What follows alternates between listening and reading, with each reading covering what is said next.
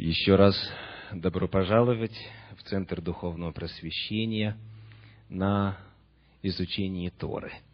Сегодняшняя недельная глава начинается с 20 стиха 27 главы книги Исход и заканчивается 10 стихом 30 главы этой же книги Библии. Приглашаю вас прочесть в самом начале первые восемь стихов двадцать восьмой главы книги Исход. Книга Исход, двадцать восьмая глава, первые восемь стихов.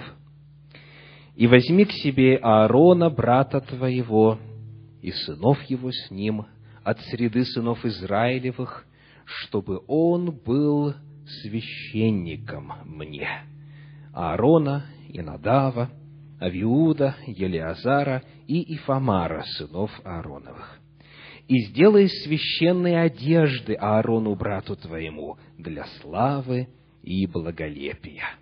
И скажи всем мудрым сердцем, которых я исполнил духа премудрости, чтобы они сделали Аарону одежды для посвящения его, чтобы он был священником мне. Вот одежды, которые должны они сделать наперстник, ефод, верхняя риза, хитон, стяжной, кидар и пояс. Пусть сделают священные одежды Аарону, брату твоему, и сынам его, чтобы он был священником мне. Пусть они возьмут золото, голубой и пурпуровой червленой шерсти и весона, и сделают ефод из золота, из голубой пурпуровой червленой шерсти и из крученного весона искусной работою. У него должны быть на обоих концах его два связывающие нарамника, чтобы он был связан, и пояс Ефода, который поверх его должен быть одинаковой с ним работы, из золота, из голубой, пурпуровой, червленой шерсти, из крученного весона. Когда мы читаем инструкции по изготовлению священнических одежд, а здесь в первую очередь описывается первосвященническая одежда, порой очень трудно представить, как оно выглядело на самом деле. Что представляли эти материалы, эта ткань, из которых все это изготавливалось, как э, выглядело соотношение цветов э, в этой одежде и так далее. Хотите посмотреть, как это выглядело согласно версии Института по восстановлению храма, который расположен неподалеку от э, так называемой стены плача в Иерусалиме. Давайте попросим операторов высветить слайд. Итак, вот модель одежды первосвященника – изготовленная в соответствии с инструкциями Торы и в соответствии с информацией, которая сохранилась в исторических книгах иудаизма. Вот то, что вы видите такого, а, скажем так, ну, смешанного цвета, это называется как? Вот слева на макете мужском. Это ефод это ефод. И вот здесь, правее на слайде, вы видите чуть ближе наперстник и как камни выглядели на груди у священника. Ну что, совпадает с вашим воображением или нет?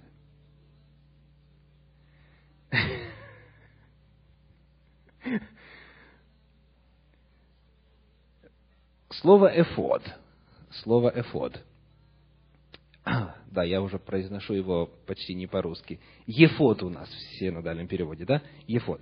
Это слово происходит от древнееврейского глагола «афад», и «афад» означает «окружать», «опоясывать». Значит, ефод – это одежда, которая опоясывает первосвященника. Так, и она покрывает верхнюю часть туловища, как вы и видите на слайде, на экране, на этом макете из Иерусалима. Я хотел уточнить одну деталь, касательно соотношения Ефода и пояса Ефода. Потому что, к сожалению, в синодальном переводе здесь есть одна неточность, она, между тем, очень важна. Восьмой стих, 28 главы книги Исход.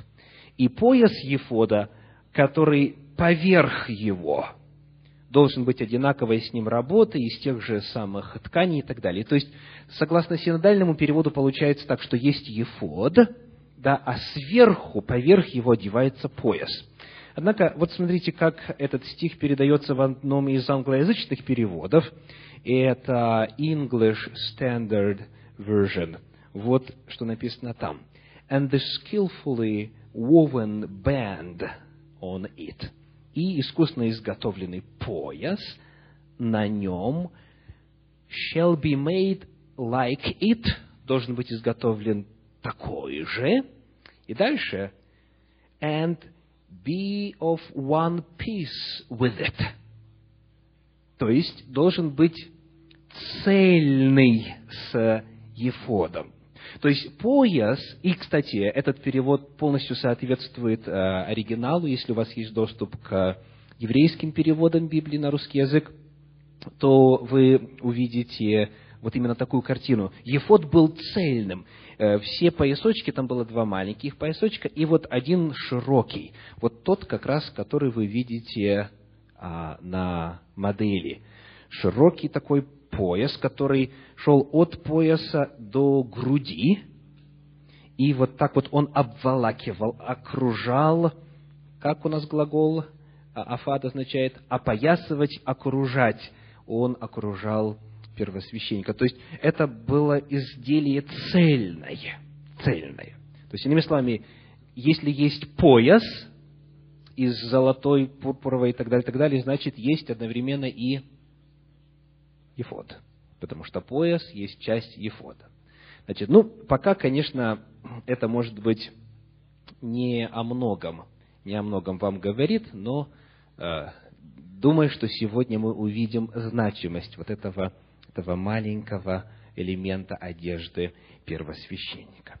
Теперь, наверное, вы э, неоднократно сталкивались вот с таким вопросом – Почему вы соблюдаете какие-то предписания Торы, а другие выбрасываете? Да? Вот, например, в 22 главе книги Второзакония, в пятом стихе, помните, что записано? Конечно, спасибо. На женщине не должно быть мужской одежды, и мужчина не должен одеваться в женское платье. Этот стих очень сильно любит. Некоторые. Кто любит из вас? Поднимите руку. Ну, мужчины, конечно. А, в христианстве этот стих хорошо знают, и братья, как правило, используют его для того, чтобы смирять некоторых сестер, переходящих на богослужение, как братьям кажется, в мужской одежде. Так, то есть это известный, очень хорошо известный и широко применяемый текст – а вот в этой же главе, в 22 главе книги Второзакония, чуть ниже, в 11 стихе написано следующее. 22 глава, 11 стих. «Не надевай одежды, сделанной из разных веществ». Так? И дальше. «Из шерсти и льна вместе». Вот это правило менее знакомо, правда? Не одевай одежды из разных веществ потому что брат, который порицает сестру за мужскую одежду, а, может вполне находиться сам в одежде, сделанной из разных веществ. И вопрос, который стоит здесь, звучит так. Почему? Да? Почему? Или это плохая комбинация для здоровья? Или на кожу плохо действует? Вот такая комбинация шерсть и лен вместе – предлагались на протяжении истории разные ответы на этот вопрос. Я сегодня поделюсь с вами тем ответом, который напрямую связан с нашей сегодняшней темой. А именно, давайте вспомним, из чего делалась одежда первосвященника. Так, давайте снова вернемся к 28 главе книги «Исход». И, например, ну вот восьмой стих прочитаем – Исход 28.8. И пояс Ефода, который поверх его должен быть одинаковой с ним работы, как говорит оригинал, должен быть единым целым с ним, из золота, дальше голубой, пурпуровой и червленой шерсти и из крученного весона. Значит, золото, шерсть и, и весон. Что такое весон? Что такое весон?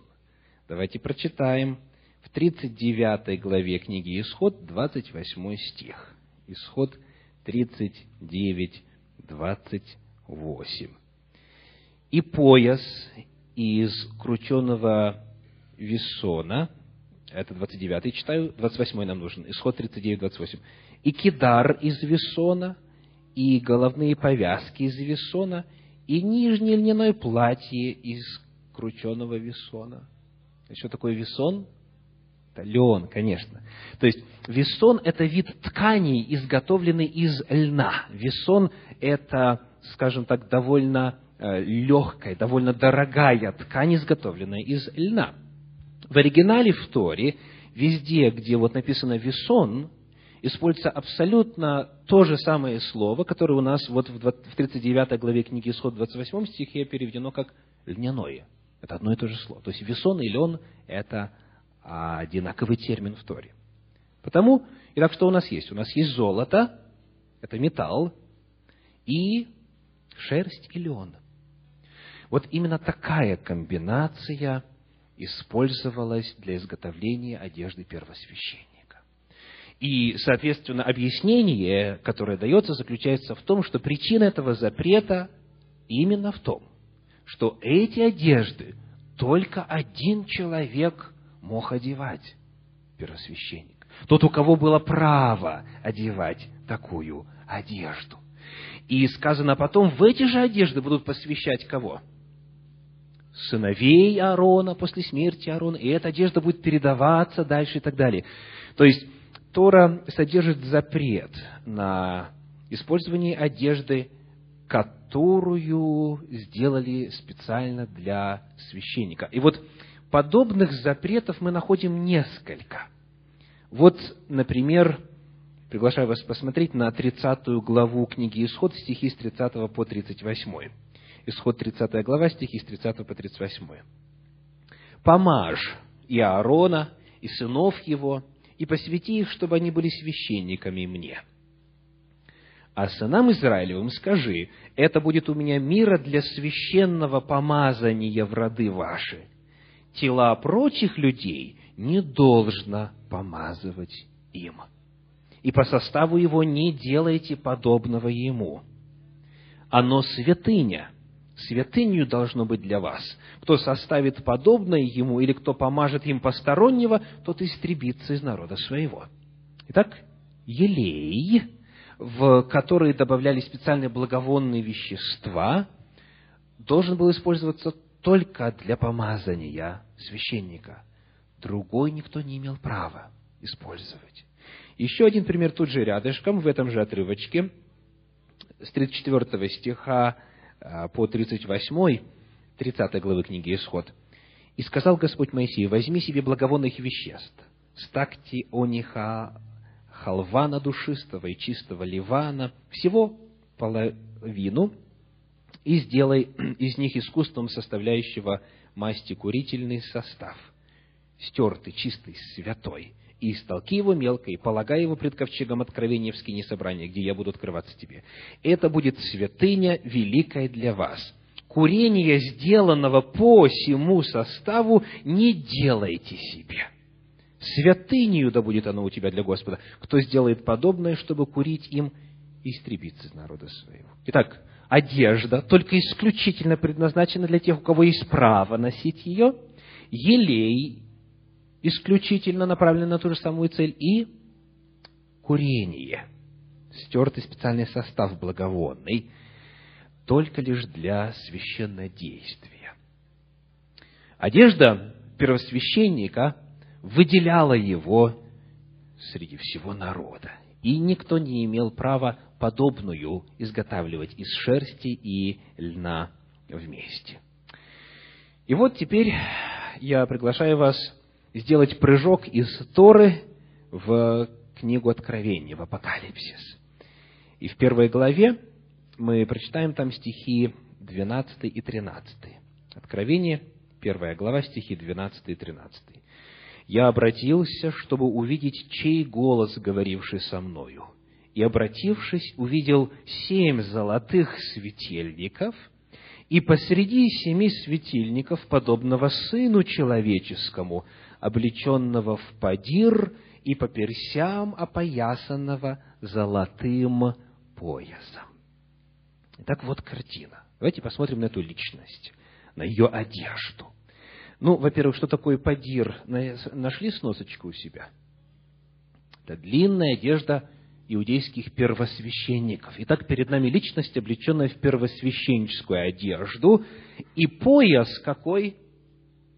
Из золота. Ну, как мы читали сегодня, там а, не только золото было, потому что сделать одежду исключительно из золота, а, это означало бы практически обездвижить а, первосвященника. Там использовалось золото, плюс, как мы выяснили, шерсть и лен. Но золото первым упоминается в списке материалов, из которых этот пояс, который был частью Ефода, изготавливался. Итак, мы видим человека, одетого в длинную первосвященническую одежду, и на нем одет что? Ефод. Да. Потому что пояс является частью Ефода. Он одет как первосвященник. Ну, и теперь появляется вопрос. По какому праву эта личность, которую увидел Иоанн Богослов, одета в первосвященническую одежду? Никому нельзя было, да? Согласно закону, никому нельзя было одевать одежду, которую одевал первосвященник. Вот что на эту тему мы находим в пятой главе послания к евреям. Пятая глава послания к евреям. Первые шесть стихов. Первые шесть стихов.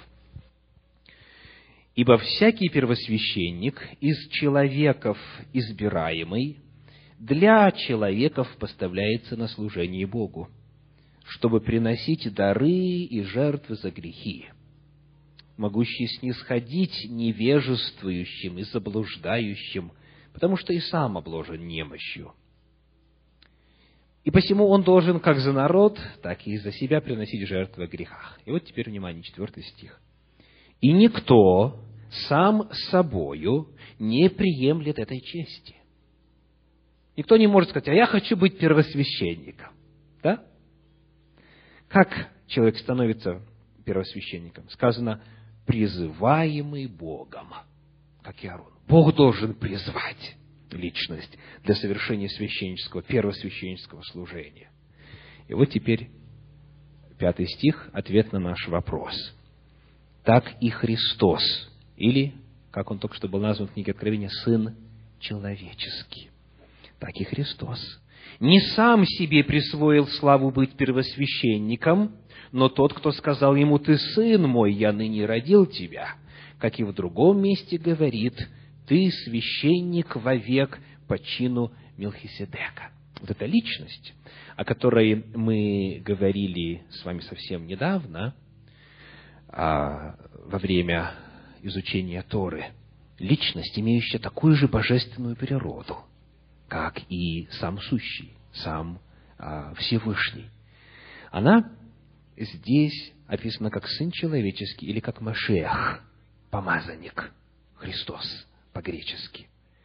Так вот, утверждается, что он не сам себе присвоил право быть первосвященником, но получил его от того, кто сказал ему, ты священник вовек по чину Милхиседека. Давайте найдем эти слова. Книга Псалтирь, 109 глава, Первые четыре стиха. Псалом 109, первые четыре стиха. Я хочу подчеркнуть, что мы сейчас читаем текст Танаха, текст Ветхого Завета, как говорят в христианстве. И перед нами пророчество. Псалом 109, с первого стиха. «Сказал Господь Господу моему, сиди одесную меня, доколе положу врагов твоих в подножие ног твоих». Делаем паузу, пытаемся разобраться. Кто написал этот псалом? Сказано, псалом Давида. Итак, Давид говорит, «Сказал Господь Господу моему». Первый вопрос, который мы задаем, естественно, как звучит? Кто Господь Давида? Кому Давид поклонялся? Кому Давид служил? Так? Кому? Истинному Богу, правда? То есть Творцу неба и земли, Всевышнему, тому, кто обозначается вот этим четырехбуквенным священным именем, которое переводится как Иегова или сущий в синодальном переводе. То есть вот это Бог, это Бог Давида. И вот этому Богу сказал кто? Господь. Я еще раз прочитаю. «Сказал Господь Господу моему». В подлиннике древнееврейском Яхве сказал Адонаю. Два имени Божья используются здесь. Перед нами описание двух божественных личностей, и одна говорит другой, в том числе следующее. Четвертый стих. «Клялся Господь и не раскается, ты священник вовек по чину Мелхиседека». Итак, мы находим, что Священное Писание Танаха говорит о двух божественных личностях, одна из которых должна стать священником. И вот именно благодаря этому обещанию, именно благодаря этому слову, Сын Человеческий, Иисус Христос, становится первосвященником. Никто не имеет права одевать одежду, изготовленную из льна и шерсти вместе, кроме первосвященника, который Богом поставляет. И вот книга Откровения рисует перед нами Сына Человеческого, который одет в первосвященническую одежду. И это произошло потому, что это сказал сам Господь, и это записано в Священном Писании. Вы запомнили, где он находится, согласно книге Откровений, среди светильников, так? Семь золотых светильников. Давайте прочитаем об этом в Торе, в книге Исход, в 25 главе. Исход, 25 глава. Стихи 31, 37 и 40. «И сделай светильник из золота чистого. Чеканный должен быть сей светильник. Стебель его, ветви его, чашечки его, яблоки его и цветы его должны выходить из него. И сделай к нему семь лампад. Семь лампад. И поставь на него лампады его, чтобы светили на переднюю сторону его. Смотри, сделай их по тому образцу, какой показан тебе на горе. Помните ли вы, где находился вот этот семисвешник? Где находилась минора? Во святилище, да, во святилище. Именно там находится этот Сын Человеческий, во святилище. Но Моисей видел образец, который был показан ему для Э, строительства на земле. И в прошлый раз, когда мы говорили с вами о целях святилища, мы выяснили, что на небе есть реальное, подлинное, истинное святилище, которое Господь воздвиг, а не человек. Моисей создал на земле святилище, которое отображало небесное святилище. И вот там, там происходит реальное, подлинное, действительное служение там есть первосвященник. И он рисуется книгой Откровений, как находящийся в первом отделении святилища. Давайте вспомним, как святилище выглядело. Вначале общий план. Вот двор святилища, на нем медный жертвенник, точнее, обложенный медью, где приносились все сожжения и жертвы. Далее а, предыдущий слайд. Далее умывальница. Ух, красота. Спасибо. Умывальница. Ну и вот само здание святилища. Посмотрим в разрезе на здание святилища. В нем два отделения. Вот это первое отделение, которое называлось «святое», и в нем было три главных предмета. Слева семисвешник или минора, прямо перед завесой золотой жертвенник, если точнее, обложенный золотом жертвенник курения, и по правую руку стол для хлебов предложения. А вот там, за завесой, находился один предмет – это ковчег. Это священный ларец из дерева сетим, из акации, также обложенный золотом.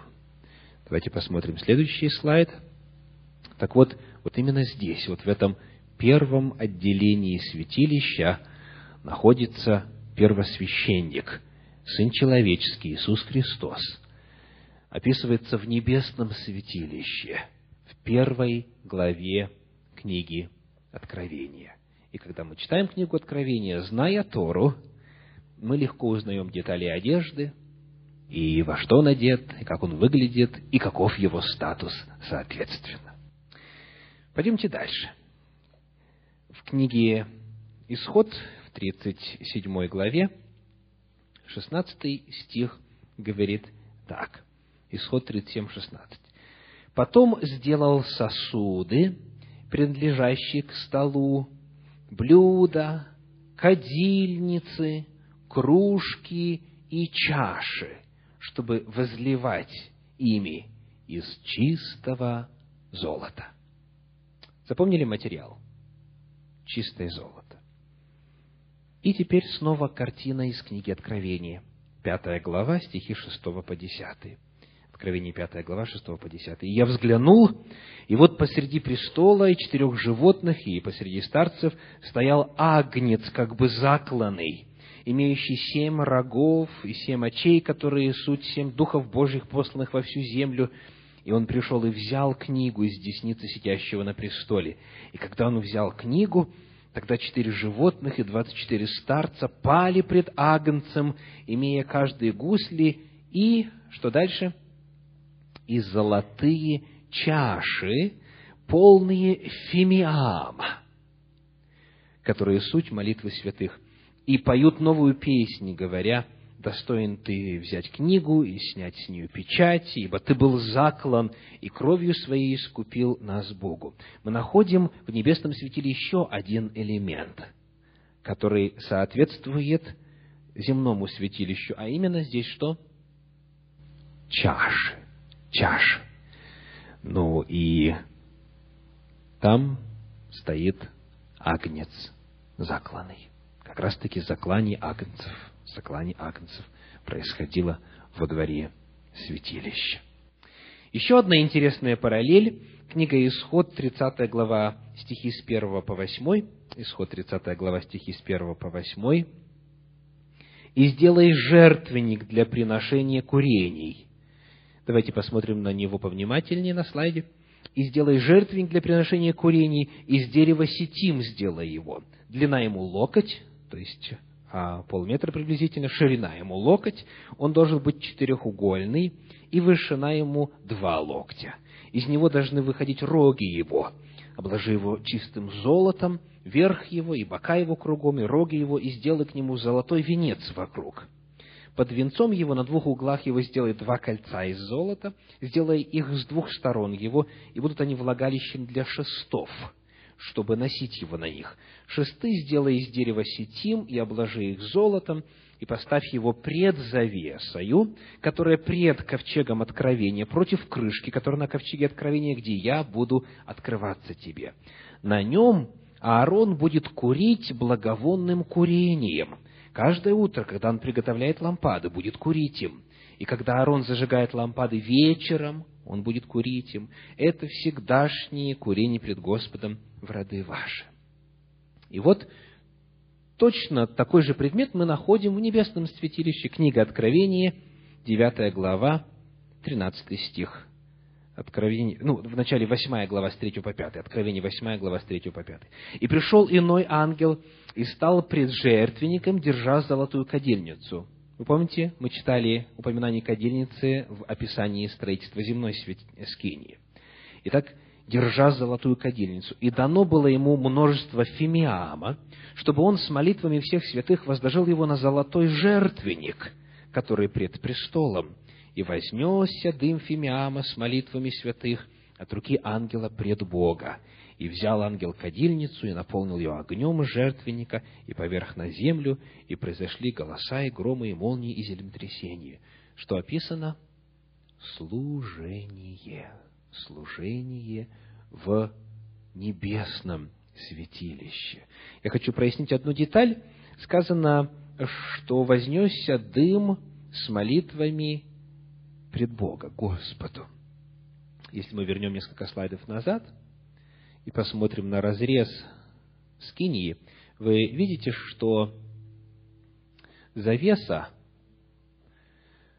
которая разделяла святое и святое святых, она доходила до определенного только уровня, а между верхним краем завесы и покрывалом над скиньей было пространство.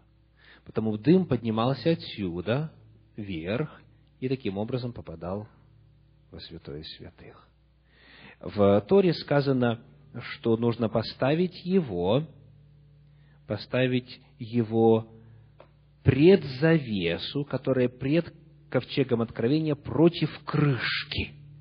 То есть, иными словами, он находился, что касается расстояния и удаленности от э, стен святилища, на таком же расстоянии, что и ковчег Завета, то есть в том смысле, что он стоял по центру, он находился прямо напротив, их только завеса отделяла. И вот, подобно тому, как Аарон воскурял здесь благовонный фимиам каждое утро и каждый вечер – Точно так же мы находим описание служения в небесном святилище, где происходит священное действие. И вот теперь девятая глава книги Откровения, 13 стих, одна маленькая деталь, Откровение 9, 13. «Шестой ангел вострубил, и я услышал один голос от четырех рогов золотого жертвенника». Какая деталь? Что четыре рога. Четыре рога было у жертвенника в полном соответствии с описанием Торы. Ну и давайте глянем еще на один предмет мебели в святилище. Книга Исход, 25 глава, стихи с 10 по 16. Исход 25 глава, стихи с 10 по 16. «Сделайте ковчег из дерева сетим, длина ему два локтя с половиной, ширина ему полтора локтя, и высота ему полтора локтя. И обложи его чистым золотом изнутри и снаружи покрой его, и сделай наверху вокруг его золотой венец. И вылей для него четыре кольца золотых и утверди на четырех нижних углах его – два кольца на одной стороне его, два кольца на другой стороне его. Сделай из дерева сетим шесты, обложи их золотом и вложи шесты в кольца по сторонам ковчега, чтобы посредством их носить ковчег. В кольцах ковчега должны быть шесты и не должны отниматься от него. И положи в ковчег откровение, которое я дам тебе. Итак, вот э, изготовлен этот священный предмет, и туда помещено откровение. Какого рода? какое откровение. Это две скрижали с десятью заповедями. Туда помещены внутрь ковчега. И потому этот ковчег называется ковчег откровения, или же еще как? Ковчег, ковчег завета, потому что в десяти заповедях излагаются условия завета между Богом и человеком. Итак, ковчег завета, ковчег откровения. Этот предмет мы видим также и в небесном святилище. Книга Откровения – 11 глава, 19 стих. Откровение 11, 19. «И отверся храм Божий на небе, и явился ковчег завета его в храме его. И произошли молнии, и голоса, и громы, и землетрясение, и великий град». Итак, сегодня, исследуя описание деталей одежды первосвященника, устройство святилища, мы обнаруживаем, что все это, оказывается, продолжается. Служение во святилище продолжается. Мы нашли главные предметы, мы нашли фимиам, мы нашли описание священнодействия. Служение продолжается. Только уже не в земном храме, не в земной скинии, а в небесной, в подлинной, в реальной, в той, которая изначально была создана Господом, и по образцу которой Моисей построил временную земную, чтобы рассказать нам о том, как там, на небе, происходит служение. Потому сегодня на земле нет больше нужды в воскурении фимиама, нет больше нужды в принесении жертв, нет больше нужды в священниках, которые были бы посредниками между человеком и Богом, потому что подлинное, истинное, реальное служение осуществляется в небесном святилище. И первосвященником там является Сын Человеческий, Сын Божий, Иисус Христос, помазанник, Машех. И вот, чтобы завершить краткий обзор того, что книга Откровений рассказывает нам о небесном святилище, давайте прочитаем еще несколько коротких отрывков. Книга Откровений, 14 глава, стихи с 15 по 18. 14 глава, стихи с 15 по 18. Перед нами вновь описание служения во святилище. «И вышел другой ангел из храма, и воскликнул громким голосом к сидящему на облаке, «Пусти серп твой и пожни, потому что пришло время жатвы, ибо жатва на земле созрела». И другой ангел вышел из храма, находящегося на небе, также с острым серпом. И иной ангел, имеющий власть над огнем, вышел от жертвенника, от жертвенника, и с великим криком воскликнул и так далее. Мы видим, что в храме происходят действия, оттуда выходят личности, священно действующие. Упоминается жертвенник вновь. И вот оттуда, оттуда исходят события на земле, из храма. Выходят ангелы, и затем случаются определенные события на земле. 15 глава книги Откровения – стихи с 5 по 8 содержит такую картину. Откровение 15 глава, стихи с 5 по 8. «И после сего я взглянул, и вот отверся храм скини свидетельства на небе». Вопрос. В какой момент, согласно устройству земного святилища и служению, которое в нем осуществлялось, в какой момент открывался храм скинии свидетельства, то есть святой святых, где ковчег свидетельства находился. Когда? В Йом-Кипур, в судный день, в день очищения. Вот тогда священник входил туда. Таким образом, он должен был отодвинуть одну завесу, вторую завесу. И это вот единственное время в году, когда, когда открывался открывался храм Скинии свидетельства святой и святых. И смотрите, что происходит дальше. «И вышли из храма семь ангелов, имеющих семь язв, облеченные в чистую светлую льняную одежду и опоясанные по персям золотыми поясами». Что такое перси? Грудь. Так? Узнаете? Опоясанные по персям. То есть вот этот вот ефод, или пояс ефода, часть ефода, он был на самом деле вот от пояса и до, до груди. То есть э, эта часть одежды полностью соответствует тому, что вы видели на слайде. Так вот, они одеты в льняную одежду, как священники, и по персям опоясаны золотым поясом. И одно из четырех животных дало семи ангелам семь золотых чаш, вновь золотые чаши фигурируют, наполненных гневом Бога, живущего во веки веков. И наполнился храм дымом от славы Божьей и от силы его, и никто не мог войти в храм, доколе не окончились семь язв семи ангелов. И вновь мы видим здесь удивительную параллель с описанием служения во святилище в Торе. Книга Левит, 16 глава, 17 стих говорит, Левит 16, 17. «Ни один человек не должен быть в скинии собрания, когда входит он, то есть первосвященник, для очищения святилища до самого выхода его. И так очистит он себя, дом свой и все общество Израилева. Итак, ни один человек не мог войти в храм, пока шел процесс очищения святилища. То же самое мы находим здесь в 15 главе книги Откровения. Никто не мог войти в храм.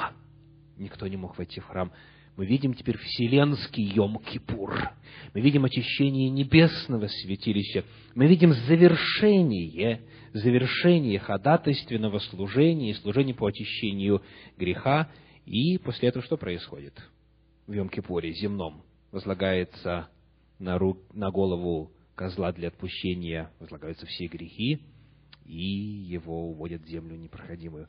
И в этот день, если какая душа не смирилась, не смирила себя, то, что происходит, истребится душа-то из народа твоего, сказано. Ангелы выходят и несут возмездие, несут семь язв, несут наказание, несут гибель. Это описание завершения истории греха, описание завершения служения во святилище. Это последний акт драмы греха.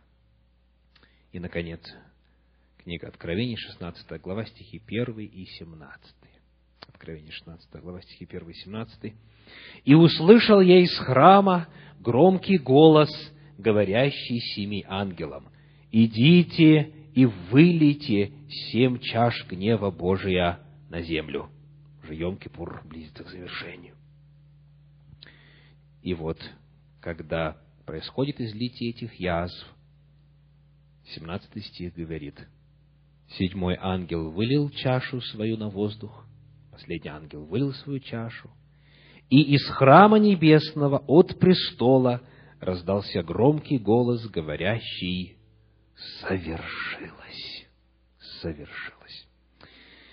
Итак, сегодня мы с вами сделали краткий обзор устройства святилища и то, как оно соотносится с небесными картинами небесного святилища, открытыми в книге Апокалипсис, в книге Откровения.